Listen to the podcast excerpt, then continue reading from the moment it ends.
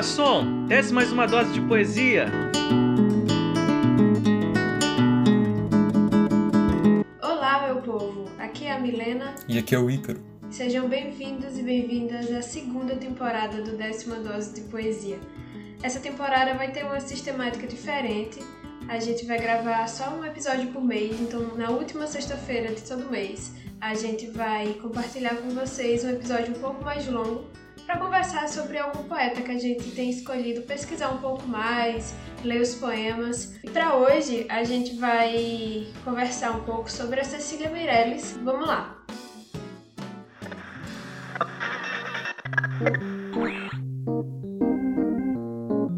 E aí, Ícaro, conta pra gente quem foi Cecília Meirelles.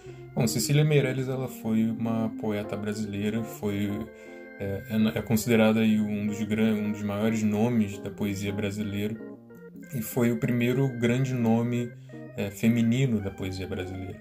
Ela, é, ela é considerada uma poeta da segunda fase do modernismo brasileiro. Pesquisando sobre ela, eu vi que não só poeta, né? A mulher fez um monte de coisa. Era jornalista, tradutora, pintora. Então, assim, ela estava em, em muita muitas coisas que representavam arte e estudo e cultura, né? Isso é algo muito, muito presente, toda a trajetória da vida dela. Inclusive, essa parte da educação, né? Sim, a educação para ela era, era, de muita importância, né? Ela dava muita importância, principalmente para a educação da, de crianças, né? Ela, ela tinha um carinho especial é, é, pelas crianças, ela dedicou poemas, né?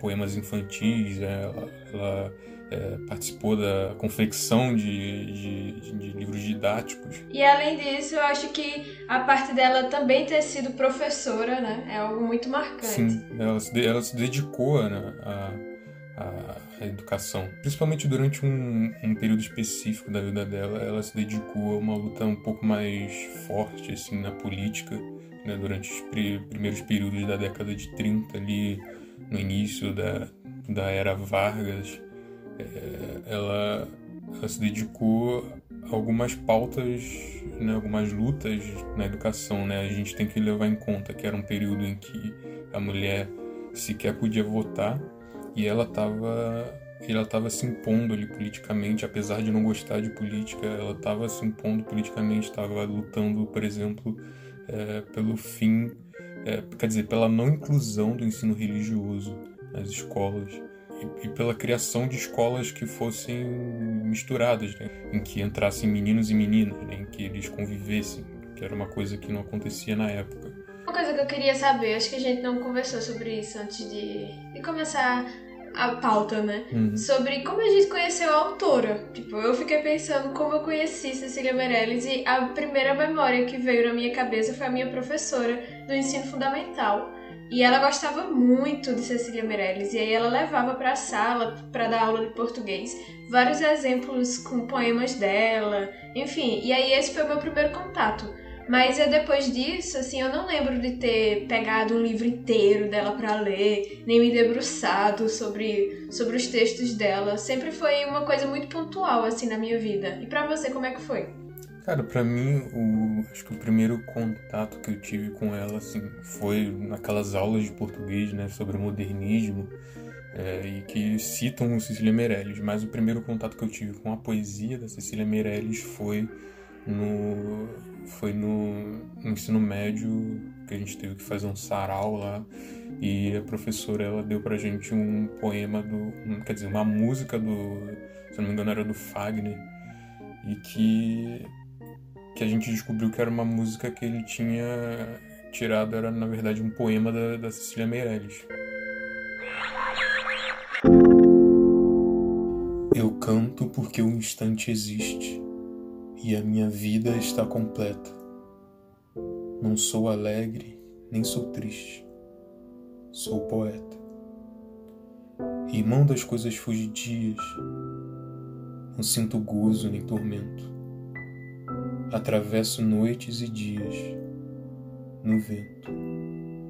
Se desmorono ou se edifico, se permaneço ou me desfaço. Não sei. Não sei. Não sei se fico ou passo. Sei que canto, e a canção é tudo.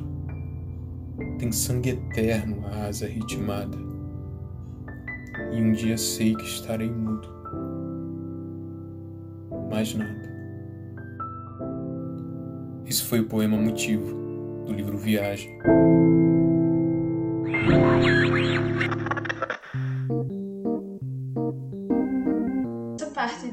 conhecer né, os poetas quando a gente está estudando aquela parte das escolas, né, da, na literatura e tudo mais. É interessante pensar que Cecília ela não estava dentro de uma escola, né, assim, tão fechada. Ela parece ser muito se identificar com muitas coisas e ter aceitado, não sei como foi para ela esse processo, claro, uhum. mas de aceitar uma fluidez, né, dos textos dela, do que ela escreve, do que ela quer escrever, independente do que a época está escrevendo. E por isso ela foi muito criticada e depois também muito aclamada. Sim. É, a gente pode assim, que normalmente se faz é que se divide a, a, poesia da Cecília em dois, dois períodos, né? Que é o período da juventude e o período da maturidade dela. É o período da juventude, ela lançou três livros de poesia que ela depois renegou, justamente por conta dessas, do medo dessas críticas e também por talvez não por não se identificar mais, né? Naquelas poesias né? da, da juventude dela. Né? A poesia da juventude dela trazia muito um caráter simbolista, ou neossimbolista, e tinha muito uma, uma rigidez, né? uma rigidez da métrica e da, e da poesia parnasiana, sabe? Então isso, isso, era uma coisa que já ia de encontro com aquela época, né? Você, você vai ter em 22 Semana de Arte, de arte Moderna, você vai ter é, é, todo aquela, aquele movimento modernista que vai, que vai é, se opor a toda essa poesia anterior. Né? E, e, a poesia dela no início ela se mantinha muito no, no caráter simbolista, né? no caráter é, rígido, parnasiano. É, mas a, sobre o que ela escreve me pareceu ser muito muito parecido ainda. Acho que as temáticas se sustentaram um pouco. Sim. Especialmente para falar sobre o efêmero, sobre o espiritual. Eu acho que também a experiência de vida dela conta muito, né? Acho que a gente não falou no começo, mas é foi uma vida marcada por perdas, seja pelos irmãos, pela mãe muito nova, criança ainda, dos avós. Então eu acho que isso de alguma forma tá ali em toda a escrita dela também e pela conexão que ela quer criar com os, com seus leitores. Sim, é, a, a vida dela foi uma vida muito reclusa também, né? É, como, como você disse, a, os pais dela morreram é, quando ela era muito nova, né? O pai dela morreu antes dela nascer, a mãe dela morreu quando ela tinha três anos e ela foi criada pela avó e a avó dela não deixava ela interagir muito com outras crianças, então ela foi criada assim de, muito sozinha, né? E isso marcou muito a, a poesia dela, né? Esse, esse, sentimento de reclusão, de solidão, é, a, a, questão das perdas também, né? Ela perdeu os três irmãos antes de nascer, ela perdeu o pai, ela perdeu a mãe. É, mais tarde ela vai perder a avó e vai perder o marido dela também. O marido dela vai se suicidar. Então vai ser uma, uma vida muito marcada por, é, por tragédias, digamos assim, né? Então a morte é uma coisa muito, muito presente na vida da, da Cecília.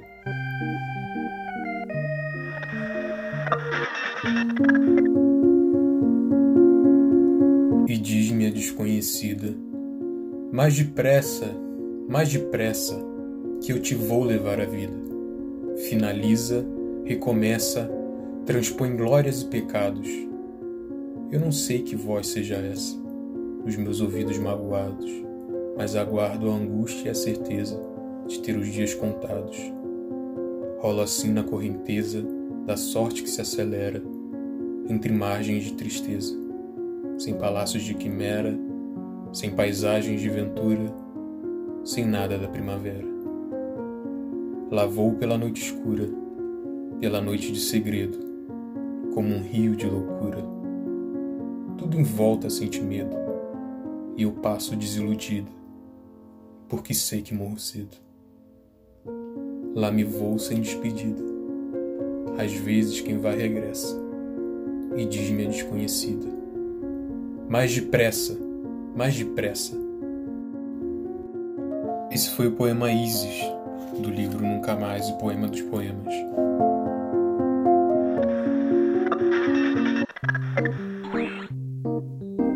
E para fechar o episódio, a gente pensou em uma nova dinâmica para essa temporada de ler aqui um poema de vocês ouvintes. Então, se vocês querem que a gente leia um poema de vocês, é só enviar para o nosso e-mail décimadose@gmail.com ou pelo direct do nosso Instagram arroba dose.depoesia. Então, qualquer coisa, conversa com a gente por lá e aí a gente divide essa mesa de bar com vocês também. E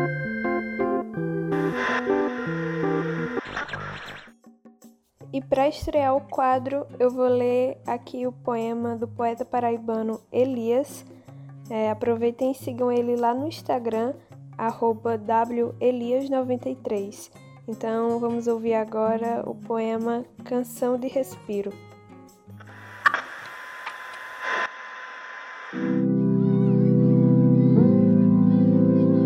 Devassas dores despidas, compridas, vastas, as vossas altas valsas perdidas, tão lentas de asma, sedentas cenas cáusticas fixas, náuseas náuticas tão lentas de miasma, horrendas e ácidas águas fundidas, sobre árduas feridas esperanças glácidas, falsas danças frias, cansadas, tísicas, quase místicas surdas asfixias, nuas abertas, crias de dores, vivas sem flores em almas cobertas, quase idos pulmões tristes de ira.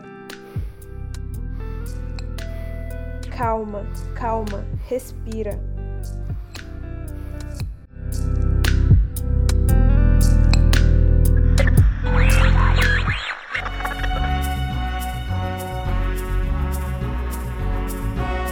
Bem, é isso que temos para hoje. Espero que vocês tenham gostado desse primeiro episódio da segunda temporada.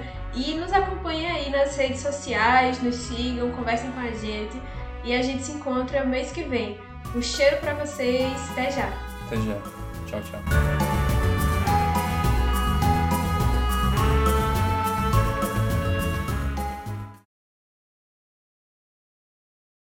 Super que ela tinha.